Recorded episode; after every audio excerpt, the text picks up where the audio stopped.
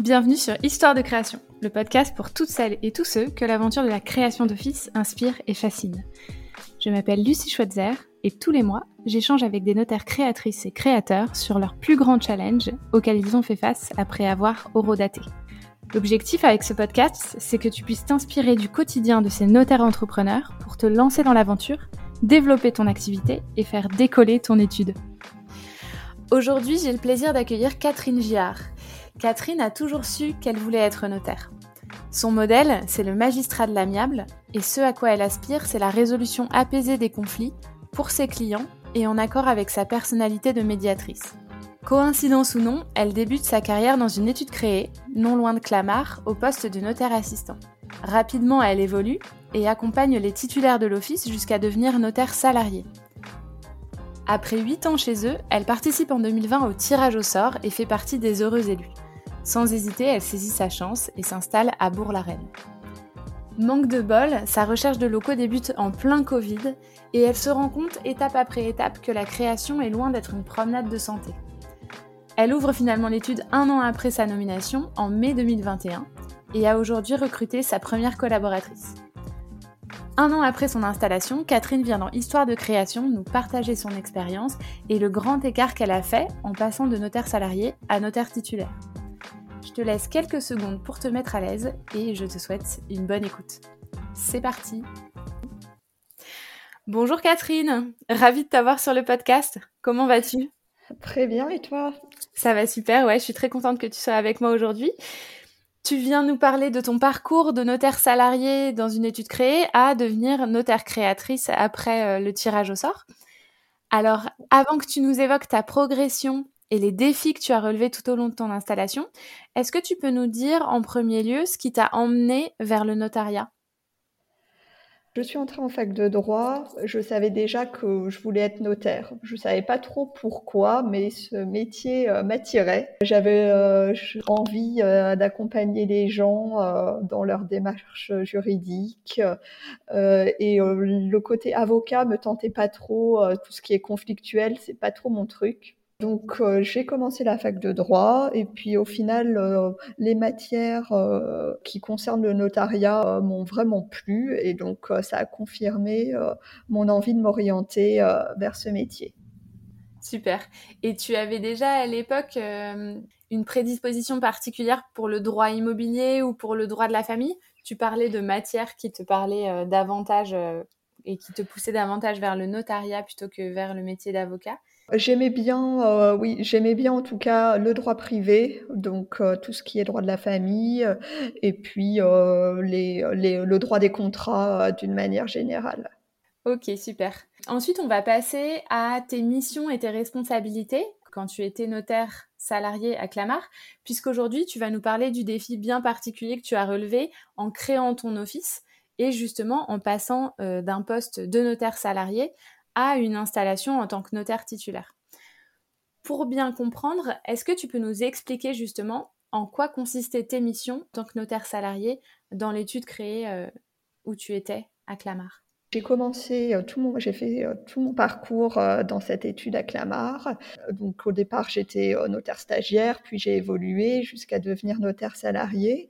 Et donc là, je m'occupais de tout ce qui était du pôle acte courant et aussi ce qui concerne le financement des, des particuliers avec tout ce qui concerne les actes de prêt avec prise de garantie. Mmh et donc, euh, dans ce cadre-là, je travaillais avec trois collaborateurs. Et donc, euh, je gérais euh, avec une autre notaire salariée qui avait aussi ses propres collaborateurs. On, on, gérait toutes les deux les actes, tout le pôle acte courant de l'étude.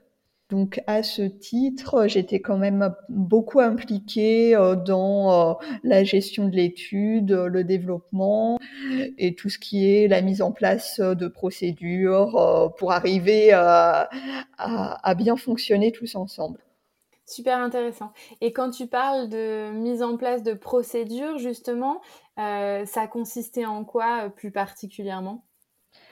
Euh, bah, ça consistait, euh, par exemple, la rédaction de, de courriers types pour euh, les ouvertures de dossiers, par rapport au, circuit de l'acte, quel est le rôle des collaborateurs, quel est le rôle des, du notaire qui reçoit le, rendez-vous, et ensuite quels sont les, les, rôles de chacun sur les formalités postérieures, qu'est-ce qui doit être fait par les formalistes, qu'est-ce qui doit être quand même fait par les clercs rédacteurs.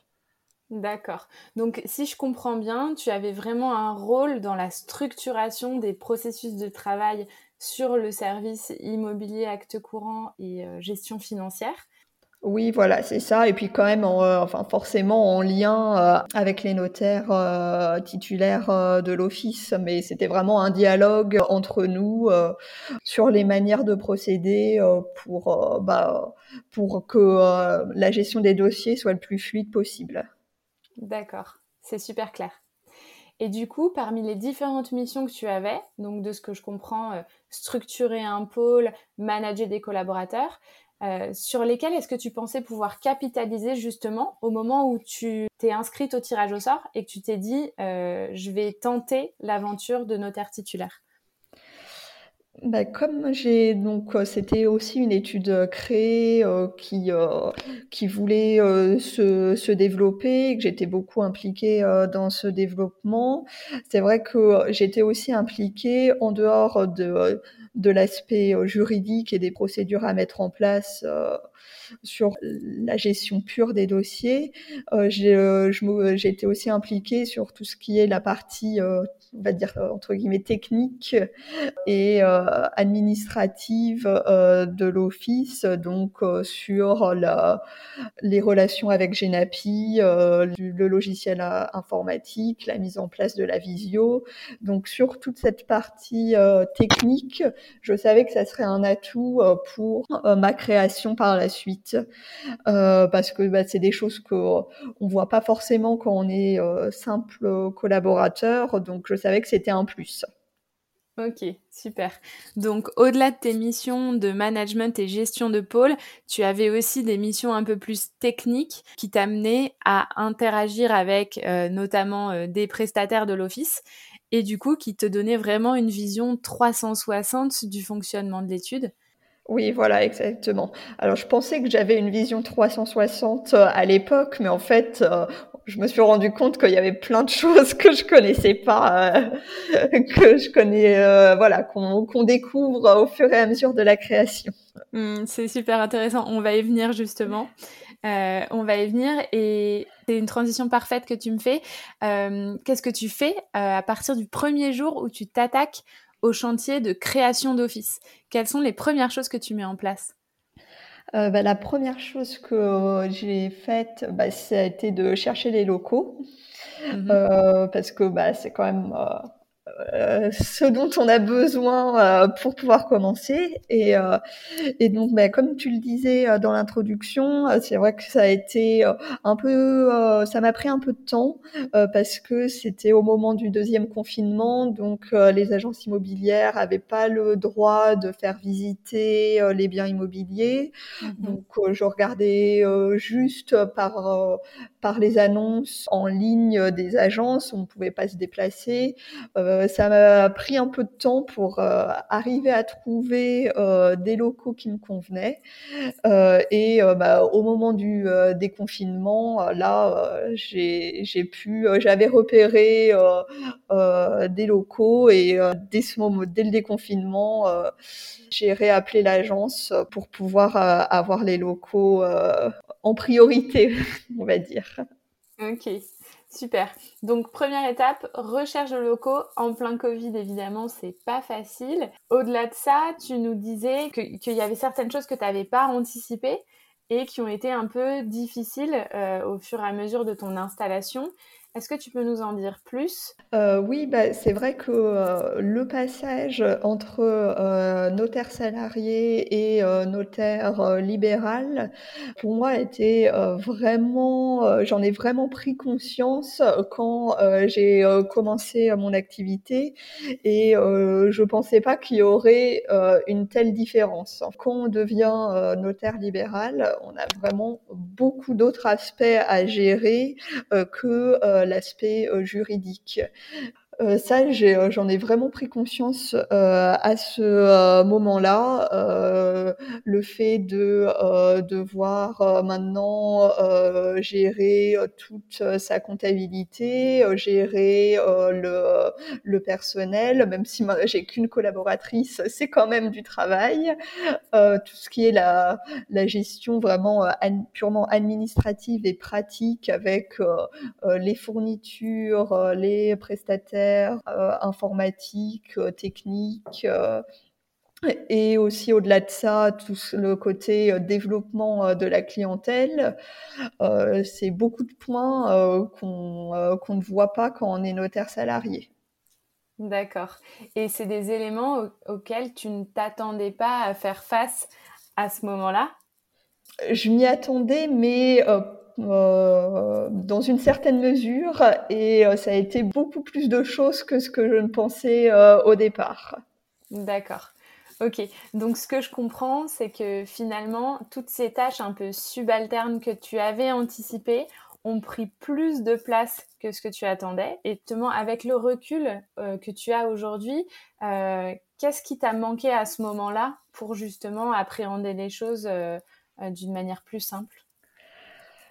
Bon, je ne sais pas s'il y a quelque chose qui m'a manqué, mais euh, peut-être si j'y avais été un peu plus préparée, euh, ça, ça m'aurait fait un moins gros choc, on va dire.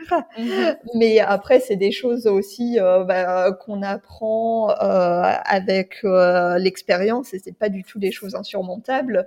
C'est juste qu'on s'y attend pas forcément, mais au fur et à mesure, on apprend bah, en, le faisant et, euh, euh, c'est quand même très bien. Ce que j'aurais peut-être bien aimé avoir, c'est plus euh, une feuille de route, être euh, plus cadré, euh, avoir une feuille de route en me disant bon bah là les démarches qu'il va y avoir à faire, ça va être les prestataires informatiques, les copieurs, Navista, le câblage à faire dans les locaux.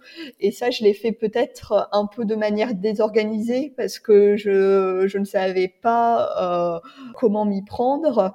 Euh, si euh, j'avais eu une feuille de route claire sur le déroulé, on va dire, des opérations, ça aurait été moins de stress.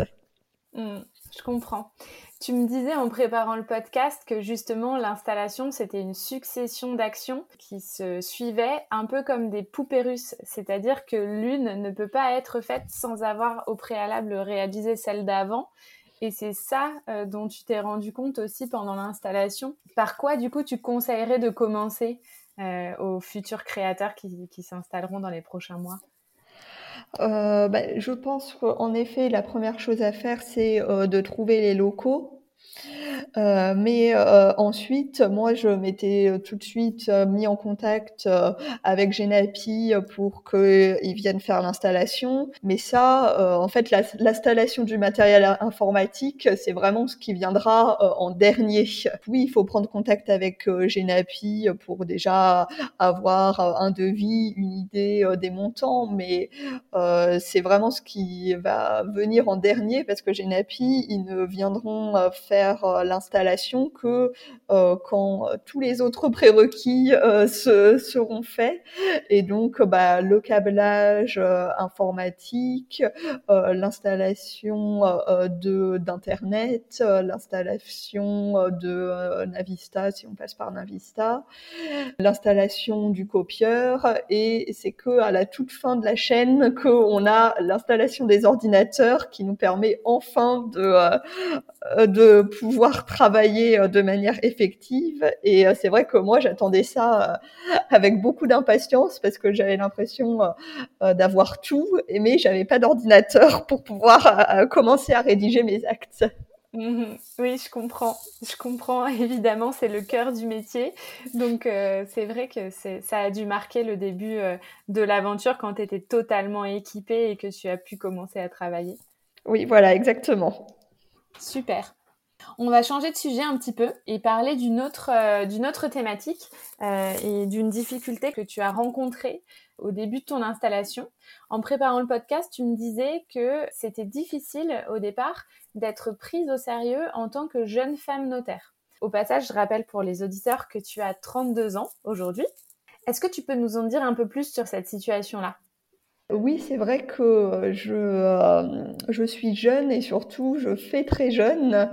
Euh, donc, euh, c'est pas rare que les clients pensent que je suis la collaboratrice, que je ne suis pas la notaire, ou alors que je viens de finir mes études de droit et que je suis toute jeune. surtout, je pense que ils sont assez étonnés parce que j'ai un prénom qui euh, correspond pas trop à ma génération d'âge. Donc, euh, quand ils voient mon nom, euh, ils s'attendent à avoir une, une personne, on va dire, d'une cinquantaine d'années. Et au final, ils me voient moi, donc ils pensent, ils pensent pas que c'est moi la notaire. Donc, c'est vrai qu'au départ, bon, c'est, on va dire, un peu, peut-être un peu vexant, mais au final, moi, maintenant, ça me fait beaucoup rire. Et, et c'est pour ça les, les clients après, ils sont, ils se sentent un peu gênés quoi, quand ils me posent, euh, quand ils me demandent euh, si euh, où est la notaire ou s'ils peuvent voir la notaire alors que c'est moi. mais après, du coup, c'est plutôt amusant. D'accord. Ok, donc de ce que je comprends, tu as pris le parti de le prendre avec humour et c'est comme ça que tu arrives à, à, désamorcer ces situations qui peuvent être effectivement au début un petit peu vexantes. Je te comprends complètement. Et puis après, par la suite, un petit peu gênante, surtout pour tes clients finalement, qui, qui se trompent euh, sur la personne. Oui, mais au final, ils sont euh, très contents euh, d'avoir une jeune notaire. Ça montre que la, profession est dynamique et aussi se rajeunit. Les gens, ils ont plutôt l'image du vieux notaire poussiéreux et donc ça, ça rajeunit la, la profession. Donc c'est euh, plutôt un plus. C'est clair. Et hum, toujours en, préparant le podcast, tu m'as fait part de certains doutes que tu avais lors du lancement, au moment où tu t'es installé. Euh, c'était quoi tes doutes euh, à ce moment-là, quand tu t'installes, que tu ouvres l'office? Et comment est-ce que tu les as dépassés au fur et à mesure? Oui, bah, je pense qu'on a toujours euh, la crainte bah, que euh, ça marche pas, que euh, on n'ait pas de clients et surtout au début, bah, on a eu beaucoup de charges avec bah, toute l'installation des locaux, du matériel. ça prend quand même un peu de temps, donc il y a quelques mois où on a eu que des charges et aucune rentrée d'argent. Donc c'est sûr que au début, moi, ça me stressait quand même un peu. Euh, je regardais euh, beaucoup le tableau de bord euh, pour mhm. voir combien j'allais avoir dans le mois, si j'allais pouvoir couvrir les charges. Euh, après, bah, au final, euh, j'ai de la, de la chance, ou aussi c'est peut-être par mon travail, mais euh, ça se passe plutôt bien et les craintes diminuent de mois en mois parce que bah, on voit que en travaillant bien, bah oui, ça marche et les clients viennent et donc ça permet de d'apaiser un peu euh, les doutes qu'on avait au début. Je comprends bien. Et c'est vrai qu'aujourd'hui, tu as déjà recruté ta première collaboratrice. J'espère pas la dernière, évidemment, euh, et que c'est que le début. Mais si tu es déjà arrivé à ce stade-là où tu arrives à t'entourer et euh, justement à, pouvoir te permettre financièrement de recruter ta première collaboratrice, c'est que tu as déjà passé un premier palier euh, dans le développement de ton étude. Oui, oui, oui, tout à fait. Et c'est vrai que euh, le recrutement d'une du premier collaborateur, bah, c'est aussi une bonne évolution de, de l'étude et j'espère que ça va continuer. C'est tout ce que je te souhaite en tout cas. On, parlait aussi en préparant le podcast des soutiens que tu avais eu pendant ton installation. Euh, de ton côté, ça s'est passé comment? Sur qui tu as compté euh, justement euh, et, qui a pu t'aider pendant toute cette phase d'installation jusqu'à aujourd'hui où, tu es plutôt dans une phase de développement? Oui, bah, j'ai eu beaucoup de, de chance parce que j'ai gardé de très bonnes relations avec mes anciens patrons notaires. donc, ils m'ont beaucoup aidé justement, je savais que je pouvais compter sur eux, sur les modalités d'organisation pour la, la création de l'étude. Euh, donc ça, c'est euh, quand même euh, un, premier bon point. je savais aussi que je pouvais compter sur eux, sur bah, les aspects juridiques, si j'avais des questions à leur poser, parce que c'est vrai que quand on est seul, bah, c'est pas toujours aussi simple. parfois, on a besoin de, de réfléchir sur un problème juridique à plusieurs, et quand on est seul, bah, c'est bien d'avoir des gens à, à qui parler. Et puis euh, le deuxième euh, soutien, c'est l'entraide entre euh, créateurs. Là, il y a une autre étude qui a ouverte dans une commune à côté, à Sceaux, qui a ouvert quelques mois après moi. On se connaît très bien, on sait que on peut compter l'un sur l'autre, et ça nous a beaucoup aidé de pouvoir échanger sur nos galères d'installation au départ donc, euh, je pense que euh, l'entraide entre, notaires, d'une manière générale, là, que ce soit avec mes anciens employeurs ou avec des, créateurs, euh, ça m'a beaucoup aidé sur l'installation en elle-même. Mm. Et c'est beau de voir justement qu'il y a cet esprit de confraternité euh, fort qui peut vraiment aider lors de, lors de création, d'installation d'office. Je pensais aussi à quelque chose d'autre. Est-ce que entre créateurs, vous vous aidez pour vous représenter? Est-ce que tu peux nous en dire aussi un petit peu plus là-dessus? Euh, Oui, bah, c'est vrai qu'au départ, quand j'étais toute seule, bah, j'avais personne pour euh, représenter, par exemple, la banque quand il y a un prêt authentique. Il faut qu'il y ait un représentant de la banque Bah, moi, je suis toute seule, j'ai pas de collaborateurs, donc euh, c'est vrai que bah, avec euh, avec Adrien qui est l'autre créateur, euh, je lui avais demandé de venir pour représenter la banque. Ça, il a été très sympa de, de m'aider sur ce point parce que sinon, bah, on n'a pas vraiment de moyens de de pouvoir avancer sur nos actes. Donc ça aussi, c'est vraiment une bonne chose de pouvoir s'entraider sur des aspects euh, purement euh, technique euh, pour la signature des actes. Donc, ce que je comprends, c'est que tu as eu vraiment des soutiens qui ont été à la fois des soutiens sur l'organisation, des soutiens un peu émotionnels aussi, parce que justement, c'est agréable de partager les galères qu'on rencontre au fur et à mesure avec quelqu'un qui connaît les mêmes choses. Forcément, ça, ça a un côté réconfortant. Et puis aussi, tu as eu des soutiens vraiment purement techniques et opérationnels, justement, où d'autres créateurs pouvaient venir t'aider pour justement euh, représenter euh, les différentes euh, parties qui étaient nécessaires pour la signature des différents actes. Oui, exactement. Ok, super. Et hum, si tu reprends toute l'histoire, si aujourd'hui tu pouvais faire quelque chose de différent, qu'est-ce que ce serait? Je suis quand même assez euh, satisfaite euh, de euh, comment ça s'est passé, même si c'était pas parfait, bah, c'est pas grave. c'est bien aussi d'avoir des petits côtés d'imperfection, mais là où j'ai encore un peu, de, on va dire, de travail, c'est peut-être sur la déco de l'étude, qui est vraiment très très vide, et ça c'est pas du tout mon fort. Et quand même, c'est sur le côté représentation pour les clients, je pense que c'est quand même un aspect important euh, d'avoir des locaux euh, propres, euh, bien décorés. ça fait quand même l'image de l'étude.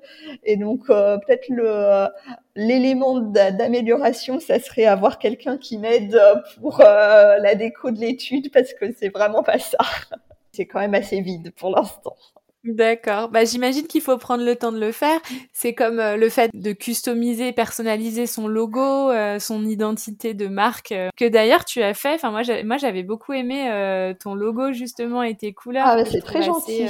Assez, dynamique, assez jeune, très joli. Tu vois, c'est marrant. Je m'attendais pas à ce que tu me dises que hum, que côté déco, c'était pas encore ça, parce que c'est pas ce que laisse penser ton identité de marque euh, digitale. En Parce que ça, justement, je me suis fait aider. C'est une graphiste qui s'en est chargée.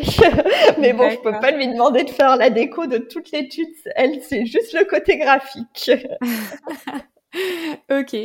Bon, donc la piste, euh, le prochain défi pour toi, ça va être de t'atteler justement à l'aménagement intérieur euh, de tes locaux. Oui, c'est ça. Ok, super. Écoute, euh, Catherine, merci beaucoup pour tout ce que tu nous as partagé euh, pendant cet épisode.